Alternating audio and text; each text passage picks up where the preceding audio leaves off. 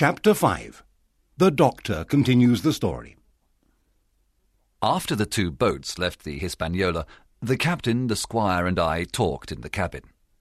Then Hunter came and told us that Jim Hawkins was on the island with the pirates.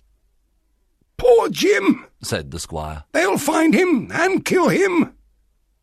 We ran on deck and saw the two boats near a river with two men in them. We decided to go to the island. But first we looked at the map. There was a stockade on it. Hunter, I said, you and I will go and find this stockade. We got into a boat. The two pirates near the river saw us, but they didn't do anything. We went towards the beach where the stockade was. When we arrived, I got out of the boat and ran fast into the trees. The stockade was there, on top of a small hill. Inside, there was a large wooden cabin with holes in the walls for guns. Around the cabin was a high wall made of wood. With food and water, we could stay in this stockade, safe from the pirates. Then I heard a terrible sound. It was the cry of a person at the moment of death. Jim Hawkins. Poor boy, I thought. They've killed him. And I was very sad. When we arrived back at the ship, the others also thought Jim was dead. Then we put lots of things in the boat guns, powder, ammunition, meat, biscuits, and cognac. There were six pirates on board. One of them was Israel Hands. With two pistols in his hands, the captain called him.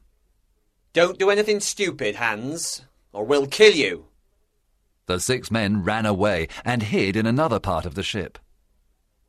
When our boat was ready, we all got in and went towards the island. The men in the boat saw us, and one of them ran to tell Long John Silver.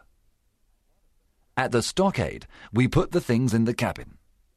Then the captain, Redruth, and I went back to the Hispaniola and took more provisions. We worked very fast. Then the captain called to one of the pirates on the ship. Gray, he said, You're a good man, I know. Come with us. You've got thirty seconds. There was silence. Then we heard sounds of a fight, and suddenly Abraham Gray ran towards us. I'm with you, sir, he said. Our boat was small. There were five men and a lot of things in it. The current was different now. It took us away from our beach. We will never arrive at the stockade, I said. Look! Behind us! On the ship! said the captain. The five men on the ship were busy with a big cannon. They were going to fire at us. Mr. Trelawney, said the captain. Shoot Israel Hands. The squire fired his gun. But he didn't kill Hands. One of the other men fell. Now we saw a lot of pirates in one of the boats near the river. The pirates are coming, said the captain. Only one of the boats is coming, I said. Perhaps the other pirates are running to the stockade. Perhaps, the captain said. But I'm frightened of that cannon. They're going to fire it. We were very near the beach when the pirates fired. The cannonball passed over our heads. Then our boat went under the water. At that moment, we heard some pirates in the woods. They were very near the stockade, where there were only two men, Hunter and Joyce. Hurry, hurry, said the captain. And we ran quickly up the little hill towards the stockade. But the buccaneers were just behind us. Seven of them ran fast towards us. The squire and I fired our pistols and killed one of them. But Tom Redruth was shot. We took him into the stockade and put him on the floor of the cabin. And there brave Redruth died. We were all very sad. Suddenly, a cannonball exploded inside the stockade.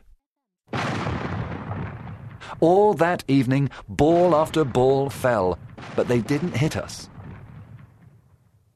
Israel Hands couldn't see the stockade, but he could see the Union Jack above the cabin. That was dangerous. We must take it down, Captain, said the squire. But the captain said no. two men went to the beach to bring the things from our boat. But the pirates were already there, and they were taking our things.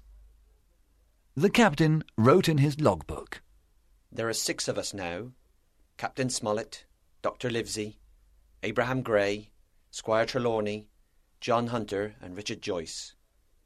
We came to this stockade on Treasure Island, and we have got provisions for ten days. Thomas Redruth, the squire's servant, was shot by the buccaneers. Jim Hawkins, cabin boy. I also thought about poor Jim Hawkins. Where was he? An hour later, somebody called from the woods behind the stockade.